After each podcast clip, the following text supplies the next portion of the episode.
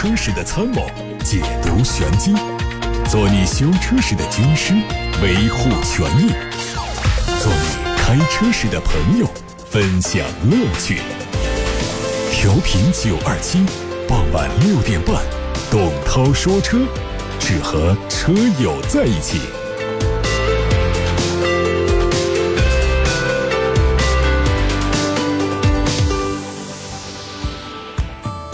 各位正在收听董涛说车，我是董涛。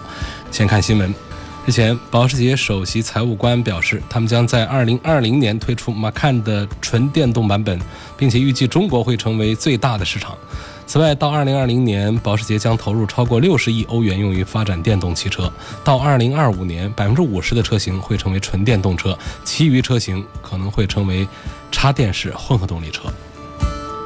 DS 官方也发布了今年在中国市场的产品规划，他们将推出三款车，包括 DS 六、DS 七年款，然后还有一款是全新的旗舰轿车。DS 还将在车联网方面有所布局，致力于在座舱空气净化自动调节、语音识别控制、未来规划、自动驾驶、互联、人工智能等层面实现创新。德国当地时间二月二十六号上午，大众品牌旗下的全新子品牌捷达在德国大众总部狼堡正式发布。它定位是满足年轻用户购车需求的纯正德系品牌，面向年龄介于二十五岁到三十五岁之间的男性。捷达品牌源自我们熟悉的捷达汽车。而把一款车上升到一个品牌的高度，也正是大众意图借助捷达的知名度，把品牌和产品快速推向市场。他们的口号是“成非凡，起心境”。根据规划，捷达品牌今年年内将推出三款车，一款全新的紧凑型 SUV 会作为第一款产品在今年九月份上市，另外还有一款 SUV 和一款轿车，车名分别叫 VA3 和 VS7，三款车都会在四月份开幕的上海车展期间发布。有外媒曝光了全新一代斯柯达明锐旅行版的路试照片，新车将会和下一代高尔夫。同平台打造，采用最新的家族设计，前脸整体很简洁，狭长的头灯呈现多边形，侧面可以看到平直的腰线从车头延伸到车尾，尺寸也比现款显得更大。预计还会使用横置的尾灯。动力方面是 1.0T、1.5T 和 2.0T，高性能版的 VRS 会采用混动。新车可能在明年正式发布。上汽斯柯达科洛克国六车型。近日已经上市，指导价格是十五万八千四到十八万七千四。新车包括舒适版、优享版、豪华版、旗舰版四款车，配置方面和国五保持一致。它继续用 1.4T 涡轮增压发动机搭配七速双离合，但是售价分别高出了一千五。昨天，广汽丰田宣布，一九款凯美瑞上市，十款车的卖价十七万九千八到二十七万九千八。它采用了全新的油漆颜色，标配远近光一体式 LED 大灯、全景天窗。车内的中控液晶屏从现在的七寸升级到九寸，并且和中控面板融成一体。边缘的实体按键调整成了触摸按键，配备了高德导航。原有的胎压警报升级为胎压显示。安全配置也很丰富。动力方面，燃油版是2.0升、2.5升的自然吸气，分别匹配 CVT 和八速 AT。在今天节目的一开始呢，跟大家要播出的是来自全国各地交通广播汽车节目主播对于全新上市的奥迪 A6L 的点评。点评的时间可能有点长，但是每一位主播的点评都非常的精当，都只有三十秒钟左右。各位先听为快。车市纷繁复杂，究竟如何选择？名嘴评车，全国各地汽车名嘴为你带来客观、真实、生动，可以不买，但不能不听的名嘴评车。名嘴评车。大家好，欢迎收听名嘴评车。二零一九年一月，在中国豪华车市场叱咤风云三十年的奥迪 A 六 L 迎来了换代。全新奥迪 A6L 出自 MLB Evo 平台，采用奥迪最新的家族式外观设计，搭载 2.0T 的低功率、2.0T 的高功率、3.0T V6 三种动力水平的共计十二款车型，售价区间为41.78到66.68万元。对于很多人来说，奥迪 A6L 不仅是一款产品，更是一个时代的符号。随着大众审美的变化，全新奥迪 A6L 也紧追潮流，变得更加的时尚年轻。面对竞品车型的崛起，全新奥迪 A6L 是否还能够继续续写传奇？来听全国汽车名嘴的点评。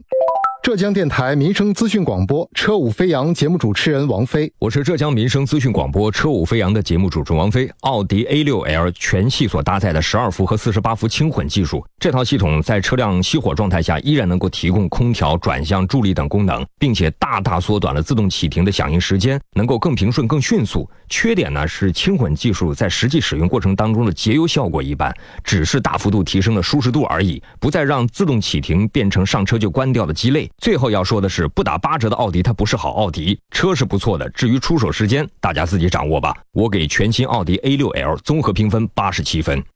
南京广播汽车原动力节目主持人谢元，各位好，我是南京广播 FM 一零五点八汽车原动力主播谢元。重走青春之路的奥迪 A6L，众多高科技加持，把灯做到了极致，继续保持灯具厂的称号。底盘的整体调教相比老款更加硬朗，路感清晰，但发动机噪音、隔音性和上一代 A6L 基本持平，没有变化。为了变年轻，把以前的传统强项轻易放弃，很可惜。上一代奥迪 A6L 在生命期末端。降价幅度很大，新车型价格再次回归到四十万元以上的时候，消费者是否能够坦然接受，还需要市场的检验。我给这款车打七十五分。央广中国之声记者满昭旭，各位好，我是满昭旭。当你进入全新的奥迪 A6 之后呢，你会感到内饰翻天覆地的变化，尤其是中控两块连屏的设计，让你感到一种隆重感啊！连空调都有一块专门的屏来伺候。但实际上，这个屏里的内容跟同级别竞品都差不多。车的外观和空间没得说，标配的东西也很多。个人的驾乘体验是，当加速时会感到输出有点不那么线性，而刹车过程啊也是这个感受。不过乘坐上这台车是极度的舒适啊。综合下来，这车我给九十分。但是提醒一下您。现在买全下来有点贵，可以等等促销。浙江交通之声小崔热线节目主持人小崔，各位好，我是 FM 九三浙江交通之声小崔热线的主持人小崔。提起 A 六，三十岁以上的人都会说那是官车，但是这一代它彻底变了，变得让我喜欢它，也变得不再让我肃然起敬。大钢圈、双腰线、红黑座椅、三块大屏，外观内饰强烈的科技感、运动感，让我感受到了激情。全系标配的矩阵式 LED 大灯捍卫了登场的荣誉，渐进式转向、三六零环影、主动刹车、盲区监测、驾驶辅助功能。都好用，表现出了它的可靠性。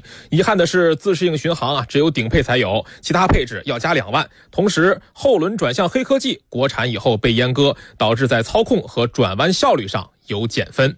全新奥迪 A6L，我打分八十四分。深圳交通广播缤纷车世界节目主持人安静，大家好，我是深圳交通广播的主持人安静。豪车标杆三十年，一直内敛锋芒，中庸端庄。新的起点，不如青春勃发绽放一下。是的，第八代奥迪 A6L 变得有点不一样哦。五种低奢新配色，普通运动双联设计，有四块屏和超酷电子挡把的新潮内饰，足够张扬了。车子跑起来非同一般的驾控乐趣，潇洒甩掉中庸的帽子。全系标配轻混技术，全系标配 LED 大灯，低配车型也很有诚意了。如果你执着于老奥迪的均衡中庸之道，可能会有些失望哦。缺点也是有的，号称这也标配，那也标配，可是自适应巡航只分给了顶配，前排座椅没有后排舒服，储物空间也不是特别好用。全新一代奥迪 A6L，我打八十六分。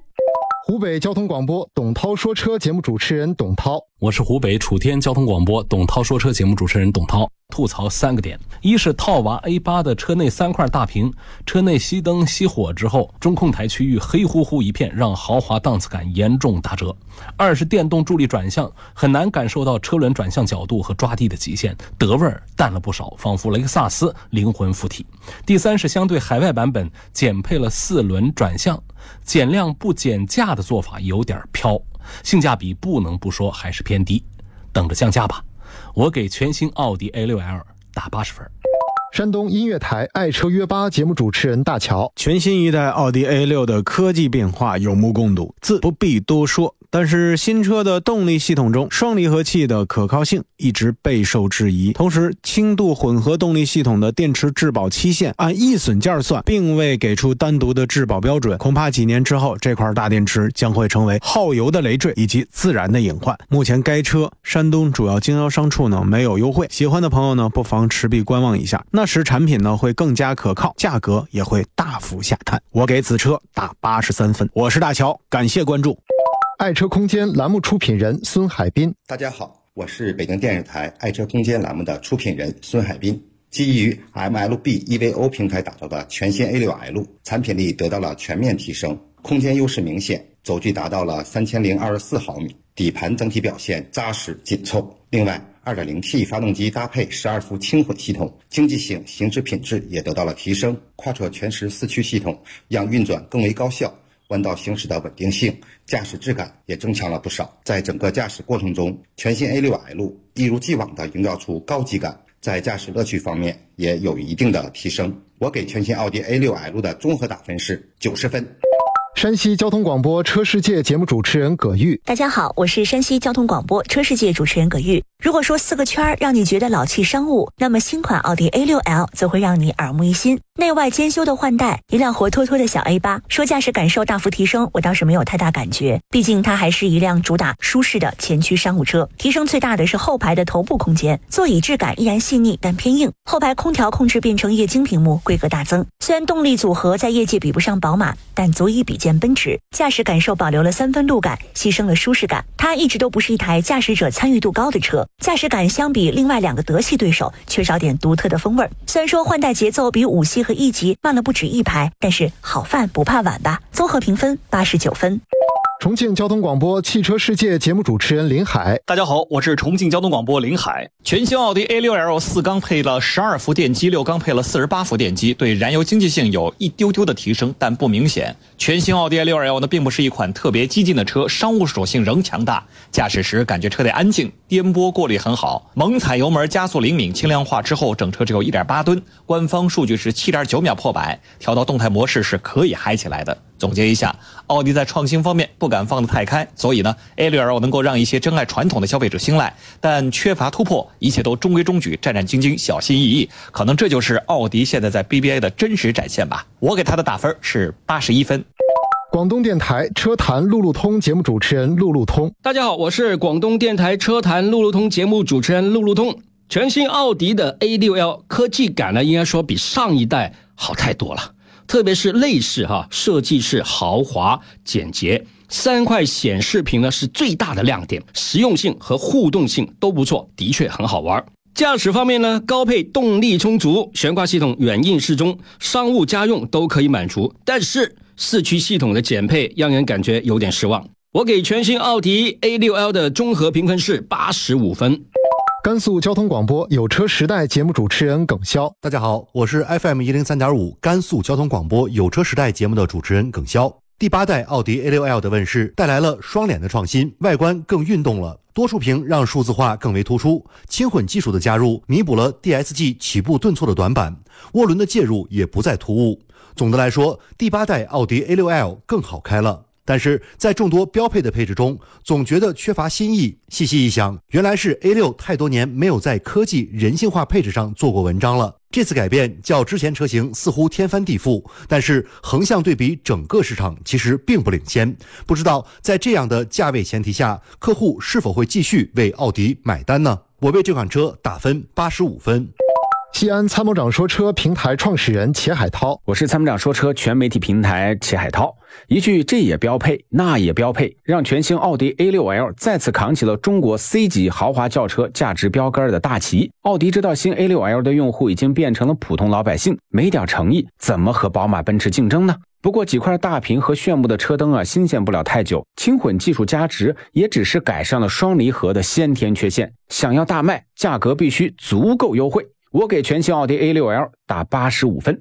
杭州交通九一点八，我的汽车有话说。节目主持人于虎，各位好，我是杭州交通台的主持人于虎。全新奥迪 A6L 的优点在于啊，一自适应矩阵式大灯，二三屏互动黑科技加深，三全系轻混油耗更低，四车身尺寸再度加长，而且双前脸的设计调性十足啊。槽点在于外形和老款太像，辨识度不高。再有就是四驱系统从全时变成了适时，性能有所下降。但综合来看，奥迪用料相比于竞品还算厚道，所以我给出的分数是八十六分成都交通广播《车行天下》节目主持人李斌，大家好，我是成都交通广播的李斌。全新的奥迪 A6L 会是奥迪品牌的顶梁柱吗？颠覆的产品定位，多屏的时代追随，十二款多选择的细分产品，消费者会买单吗？会，中低配会走量，中低配的配置足以让人很动心。说不会，高配车型走逼格，价格高，下单少。想买它，品质不用担心，毕竟是 A6L，驾驶感轻准智属上乘，配置科技足够炫酷。但想卖好，也不能只靠灯。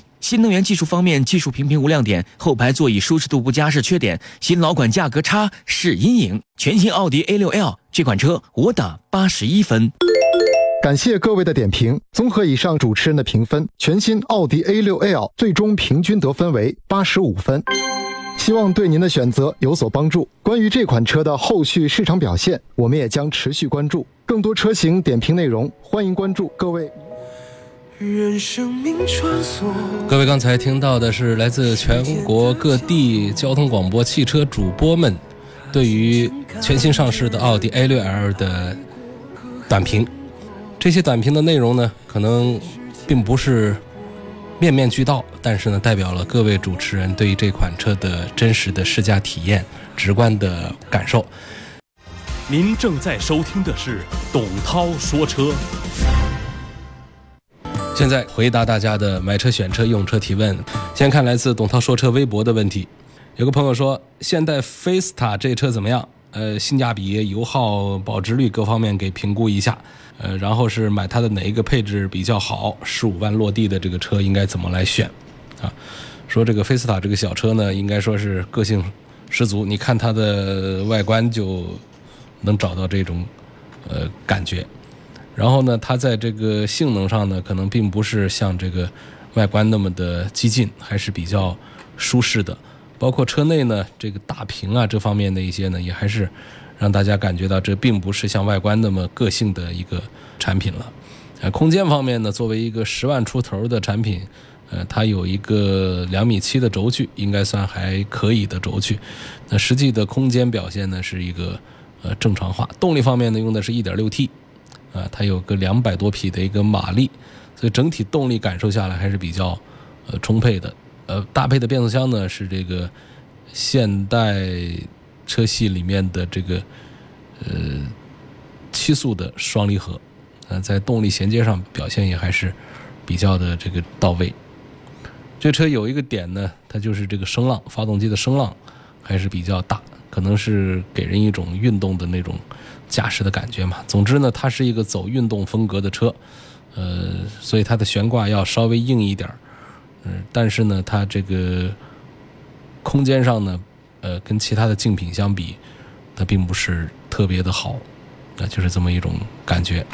我觉得在十几万的产品当中呢，像这个本田的思域啊，那丰田的卡罗拉呀，还有日产的轩逸啊，在跟这个标致的雪铁龙的十几万的产品，以及这个现代的菲斯塔放在一起来做对比的话，我认为从购买的这个取向上讲，如果说，呃。希望这个车看起来张扬一点的话呢，恐怕还就是这个菲斯塔了，否则其他的产品都还是比较的中规中矩。如果说想要运动性能真的还不错的话，恐怕还是思域优先。如果说想这个车的舒适性表现不错的话，像这个日产的轩逸仍然还是在空间和舒适方面做得更好。因此呢，我们觉得这个现在的菲斯塔只是在外观上做的比较激进一些，但实际上呢，在性能方面仍然是属于。中间段位，包括空间实用性和这个它的性能表现方面，都属于在十几万的产品当中不上不下的一个中间段位，所以它的推荐指数的话呢是中等偏上的水平，但是并不是特别的靠前和领先。下一个问题说，我的车是雷诺的科雷嘉，二零一七年元月份上牌的，开了一千七百公里，在今年的二月十八号突然出现换挡严重顿挫，之后出现变速箱报警。挂 D 档松油门，车不动，油门踩三千多转之后缓慢前进。四 S 店确定变速箱有问题，已经向厂家申请返厂换变速箱，但是厂家一直没有回复。我担心厂家故意在拖延时间，我现在该如何处理？嗯，这个不用太多担心，因为从这个四 S 店给你的这个说法上讲是可以换变速箱的。那么即便是往后怎么拖？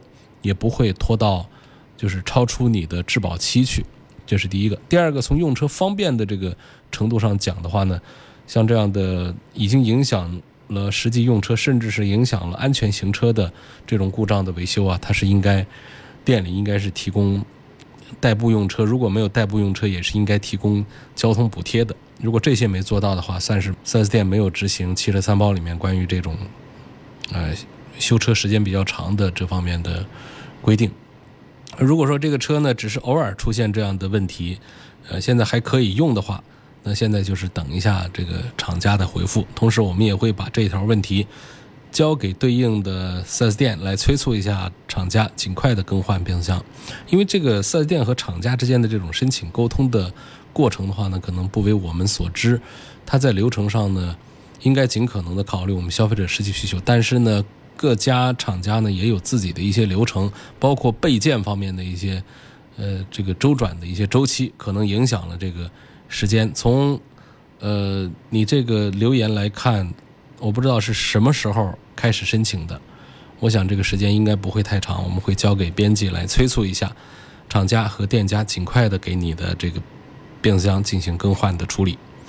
这是来自于董涛说车微博的问题。现在我们要把目光转向董涛说车的微信公众号以及其他的一些平台。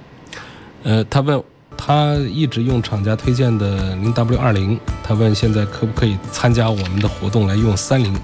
其实这个零 W 几零呢，这是根据这个使用环境的温度。来选择我们中部地区，如果这位朋友是中部地区的话，其实对于这个二零还是三零还是四零呢，这个区别不是太大，这个要求啊不是那么的严苛。如果说是南方比较热的地区或者北方比较寒冷的地区的话呢，我们对于零 W 几零的话呢，会要求的更加的严格一些。所以我觉得是可以参加九二七汽车商城上的活动的。那这位朋友还问说，我参加这个活动。会不会影响我的这个质保？如果在保修期之内的朋友的话，呃，你买到这个机油之后，最好是到有资质的、正规的这个汽修厂去进行保养，或者说到九二七汽车生活馆的时候呢，你做保养也要要好相关的票据。汽车生活馆里面呢，它我们有多家店，选一家就近的店，在微信上来。买这个商品的时候呢，都会有这个提醒，告诉你就近的那些店在哪儿。那么到店里去做保养的时候呢，要保留相关的票据，以便于在这个如果在质保期之内车辆出现问题，需要证明我们在合理的、按时的做保养的话呢，呃，作为证据来使用。这些证据包括这个保养的时候的维修委托单。啊，包括这个出厂的检验单，还有这个收款的这个票据等等。收款的票据呢，在商城上买，如果需要这个票据的话呢，商城是可以出具正规的发票的。然后在店里的这个维修的这些条据证据的话呢，是需要店里来进行盖章的。有了这样的一些东西之后呢，车辆在质保期之内如果出现可以索赔的项目，那么一般不会。被店方宣布脱保，但是如果我们没有证据来证明在质保期之内合理的使用和维护保养车辆的话，那么是有脱保的风险的。所以这是给这位朋友的回复。下一个网友问到说：“我想买一辆二手的国四的汽油车，它能够开几年？”这个不好说，因为从这个国六标准，如果在一九年这个推广的话。呃，强制执行的话呢，我们的这个最早被淘汰的车应该是国三，就是我们在做年检的时候，它会要求达到国六的标准，如果达不到呢，首先会这个调整的，呃，不能通过年检的应该是国三的，然后一步步的国四、国五的，它不至于说国六标准强制一执行，所有的不能达到国六标准的所有的车，都必须得马上这个停下来，然后。全体都做报废，这是想象当中都不可能的事情。但是呢，我们仍然不能回答这位朋友的准确说法。这辆二手的国四的汽油车，它能够开几年？严格讲，只要你呃这个车呢，它在这个强制报废、一刀切之前，我们还能够通过各地的呃汽车年检线的话，它都是可以上路的。如果你不能过这个年检线的话，它就不能上路，就这么简单的。但是在时间上，我们不能肯定。一九款的宝马叉一有哪些优缺点？希望评价一下。我是买它的二点零的哪一个版本比较好？总觉得一点五 T 的三缸呢是差一点事儿。还问宝马叉一和探岳相比，选择谁会比较好？呃，叉一和探岳相比呢，它身上的优点主要就是空间要比探岳大，然后在这个品牌上就不用说了。然后实际在驾驶的感受上呢，应该还是大众的探岳要表现稍微强一点，因为在价格体系上会看到，我们买到呃叉一的最低配的价格是可以买到探岳的顶配的。那你看动力配置还有其他配置上的差距就非常大。那叉一是不如探岳的，就是最低配的叉一肯定是不如顶配的探岳的，因为只能拿同样的价格体系来比。呃，你如果说我要买十几万的这个比较便宜的这个探岳，你来跟这个二十几万的、二十六七万的这个叉一来做对比的话，这本身它就不是很合理。所以说，在我们的这个资金预算还可以的情况下，我还是赞成宝马叉一要多过于呃探岳一些，多过于探岳。如果说我们要去买这个顶配的探岳，这种情况，尤其我还是建议买低配的。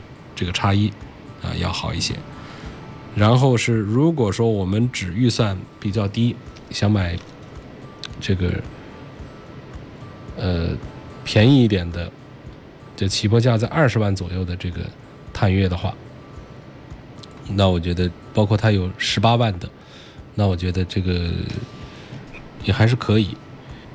下面问进口的奔驰 GLC 和奔驰的国产的。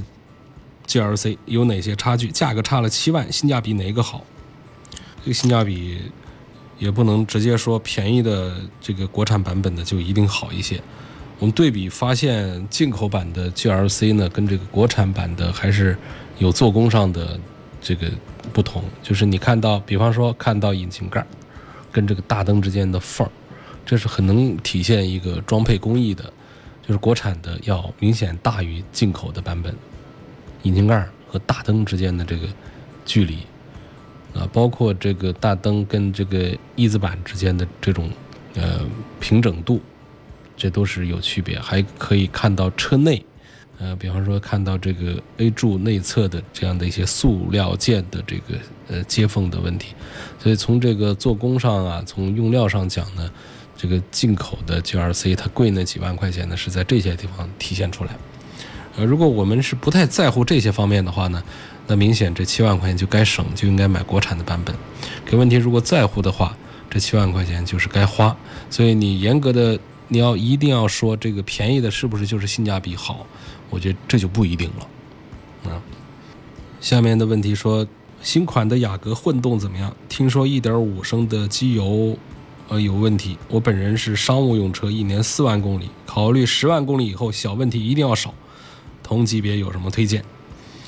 我觉得合资中级车混动的，我觉得雅阁和 Inspire 都是很不错的。广州本田是雅阁，东风本田是 Inspire。呃，我推荐他们的2.0的混合动力的版本多过于他们的一点五 T 的版本。他们在二十万元起的这个价位上，比凯美瑞的混合动力的要便宜几万块钱。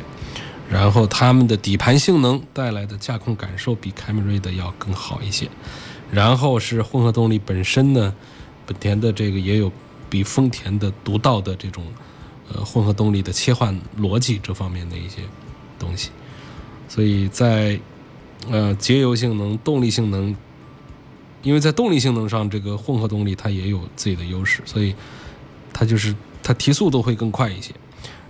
所以，在这个节油性能和动力性能两个方面都能兼顾起来来说的话，我还是推荐本田雅阁或者说是 Inspire 这个产品。下一个问题说，希望能够点评雪铁龙的天翼 C 五，主要是故障率和舒适度，问哪个版本性价比好？法系车的故障率我昨天都说过，呃，控制的一般没有日系车呢好，但是呢，它又比美系车似乎强一点，跟大众差不多的水平。这个我觉得 1.6T 的劲享型的性价比要最好，比最低配的贵个一万多块钱，但是多了安全气帘这样的安全配置，还多了一些无钥匙进入啊、全景天窗啊、液晶仪表啊、自动空调啊等等，包括座椅面料也有不一样。我觉得1.6的这样的差价也还算是值得了。今天的董涛说车就到这里。如果想听到今天节目的重播，可以在明天的六点钟通过董涛说车微信公众号来找到重播音频。